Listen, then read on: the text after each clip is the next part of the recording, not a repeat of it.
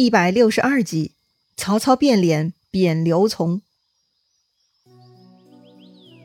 上回咱们说到，刘备呢是打不过曹操的，他只能带百姓逃跑。一路上呢，居然带了新野、樊城、襄阳三县的百姓。不得不说呢，这个刘备人气是十分旺盛啊。再说魏延，他一心呢想帮助刘备入城，他跟文聘打了一仗，结果呢还是因为人手不足。被文聘一方几乎干翻了所有的手下，魏延呢见势不妙，不再恋战，拨马逃走了。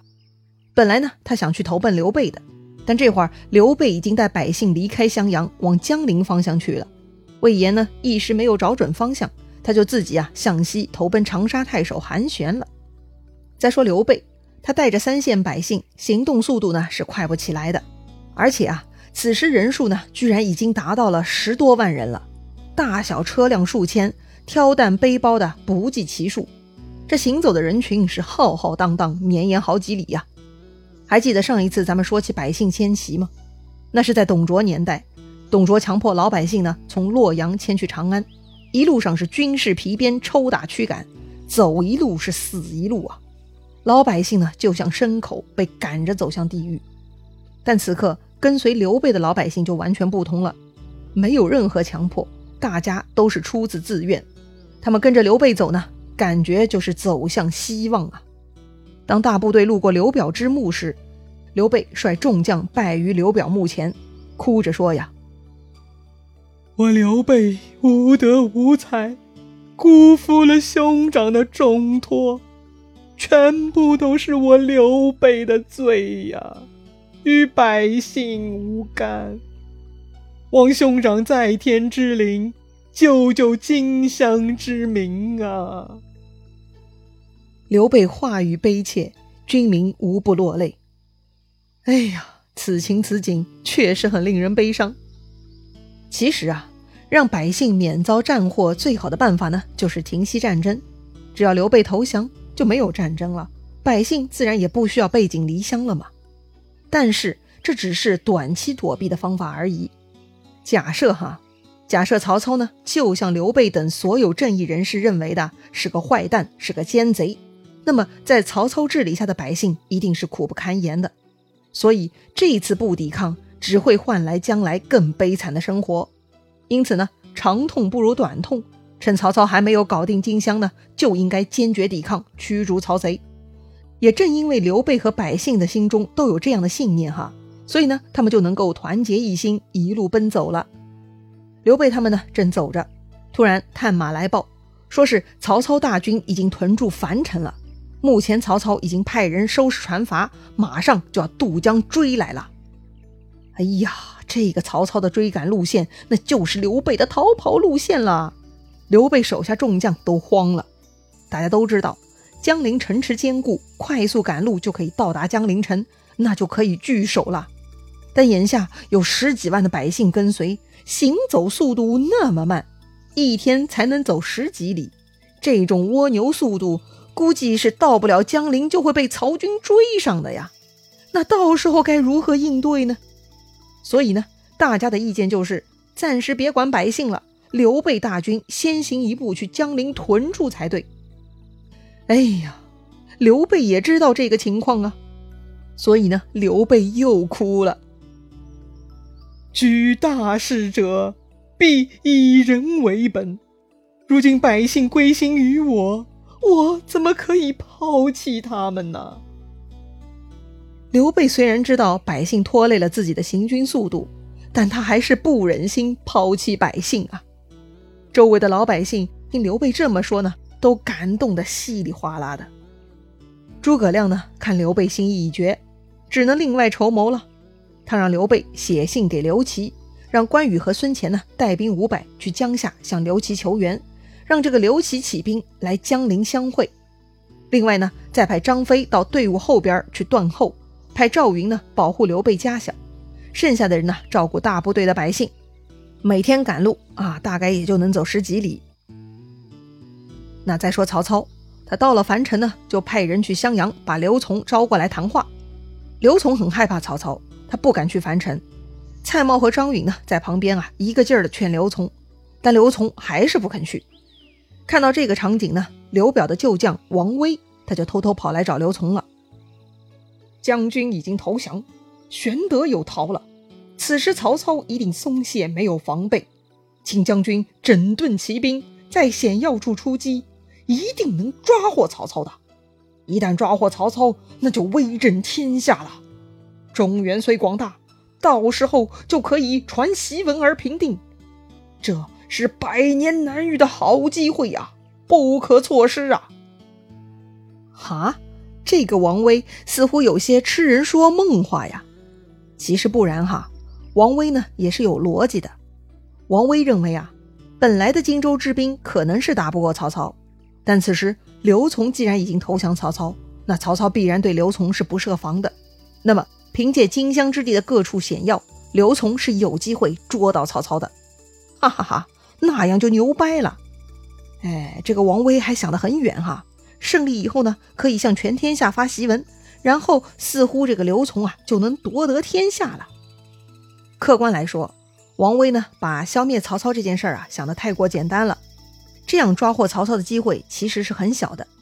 但是，哪怕是百分之一的可能，那也是机会呀，无非就是风险跟收益的对比是否划算而已嘛。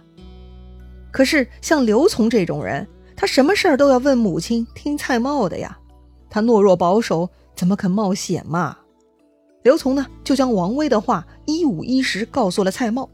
蔡瑁就火了，心想：都什么时候了，你个死王威，居然还敢跑出来煽动战争！蔡瑁大骂王威：“你不知天命，还敢胡说！”王威也很火大，大骂蔡瑁。卖国之贼，无恨不生蛋如肉。生蛋，下个蛋吗？哼，非也。这里的蛋呢，是口字边旁，右边是炎热的炎哈，碾成蛋，意思就是吃啊。王威说他呀，恨不得生吃了蔡瑁的肉，可见王威对蔡瑁的痛恨呐。要不是蒯越阻止呢，蔡瑁啊，就准备把王威给宰掉了。哼，这个蔡瑁一心投降曹操。任何人破坏投降事宜，那就是跟蔡瑁作对。蔡瑁是坚决不同意的。那刘琮不肯去见曹操呢，只能蔡瑁和张允去樊城拜见曹操了。蔡瑁见到曹操啊，一改往日嚣张跋扈啊，而是换了一副阿谀谄媚、伏低作小的嘴脸。曹操问：“荆州军马钱粮今有多少？”蔡瑁就回答了：“马军五万。”步军十五万，水军八万，共二十八万。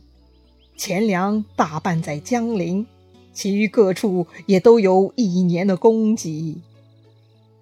曹操又问：“战船多少？原是何人管理？”蔡瑁又回答了：“大小战船共七千余只，原是我等二人掌管。”我去。听听吧，这荆州的实力，那还真的是有够雄厚的呀！军队二十八万，各地虽然不存储钱粮，也够供给一年，这是多么富裕啊！战船七千条，那就是跟之前的东吴差不多了。这水上军事实力也是杠杠的呀！按照之前的战争经验，哈，就算是围堵孤城，曹操也得耗费几个月才能打下。袁绍那几个儿子都落魄了。也让曹操大费周章才能搞定，更何况荆襄之地如此经济军力雄厚，他根本不用太担心啊！就算要被打下，也得好几年了吧？哎呀！但是以蔡氏为首的荆州打工族啊，他们都想投降曹操，根本无心抵抗呀！曹操听了蔡瑁的报告呢，非常高兴，哈哈哈。不费一兵一卒就可以夺下这么多的军队和钱粮，赚翻啦！曹操呢，立刻加封蔡瑁为镇南侯、水军大都督，封张允为祝顺侯、水军副都督。曹操还说：“哈，刘景升已死，他的儿子投降顺从朝廷，我会表奏天子，让他永为荆州之主。”哎呀，这下蔡瑁、张允是高兴的很呐，自己封侯，刘琮也保住了荆州之主的地位，结果很圆满呢。这两人呢就开开心心的退了出去。看着这幅场景，旁边的荀攸有些不明白了，他问曹操：“蔡瑁、张允乃是谄媚奸佞之徒，主公为什么给他们如此显赫的爵位，还让他们都督水军呢？”曹操笑了哈：“我怎么会不识人？我们带来的北方军队不熟悉水战，所以权且用此二人。”待成事之后，别有理会。哼，曹操什么人呐？目光如炬呀，人才还是奸贼？曹操是明白的很。眼下呢，只是纯粹想利用蔡瑁、张允而已呀。那再说蔡瑁、张允哈，他们回去见了刘琮，说曹操已经许诺要保奏刘琮永镇荆襄。刘琮很高兴哈。第二天呢，他就跟老妈蔡夫人一起带上应寿兵符，亲自渡江去樊城拜迎曹操了。这算是正式的投降仪式了。曹操嘛，一番抚慰，啊，有了刘琮的正式投降，曹操就可以带兵渡江去襄阳了。当时的襄阳百姓呢，有一部分已经跟着刘备去江陵了，剩下的那些呢，焚香结拜，像迎接天神一样迎接曹操的军队。曹操嘛，也很会装腔作势的。看到百姓沿途跪迎，也是十分满意哈，说了很多好听的话，安抚小玉百姓，算是和平接管吧。曹操进了襄阳城，进入府衙，首先找蒯越来谈话。曹操说呀：“得到荆州也没啥高兴的，我高兴的是可以得到益都啊。”言下之意就是，这个蒯越比荆州在曹操心目中的地位是更重要啊。曹操呢，封蒯越为江陵太守、樊城侯，封傅训、王粲等为关内侯，但却封刘琮为青州刺史，而且让他马上启程赴任。